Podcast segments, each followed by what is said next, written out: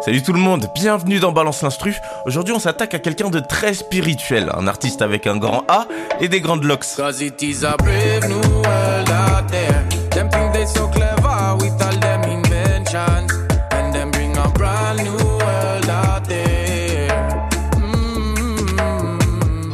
Je sais pas si je suis capable de vous présenter quelqu'un d'aussi nature que ce mec. C'est Marcus Gad avec sa chanson Brave New World, tirée euh, de l'album du même nom, Brave New World, sorti en 2021. Alors pour faire court, c'est un artiste, un rasta, un vrai roots. La mentalité roots, c'est le retour aux racines, un style de vie vraiment simple où on se reconnecte avec la nature. Et je pense que je peux dire exactement la même chose de sa musique.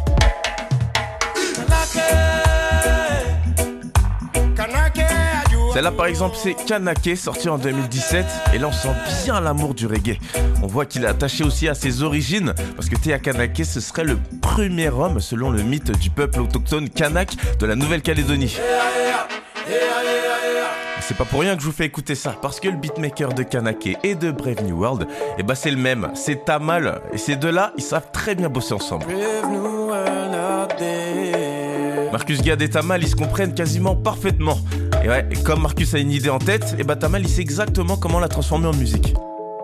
Je pense qu'en premier, il a réussi à lire ce piano mélangé avec ce synthé. Ensuite, on va rajouter un orgue qui va venir faire des coups très secs et très rapides. Évidemment, on va mettre une guitare bien reggae. Ok, c'est cool. Maintenant, on va passer aux percussions et on commence direct avec une grosse caisse. Aussi un tambour, des charleston et quelques autres percussions. Et le mélange de tout ça, ça donne quand même un côté assez rap.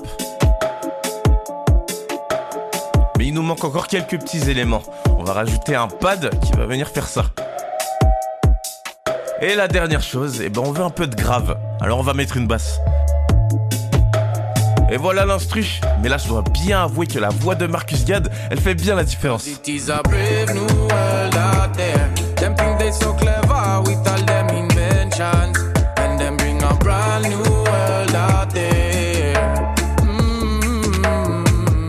Voilà, Brave New World. Alors, je sais pas trop où classer cette chanson. Est-ce que c'est du reggae?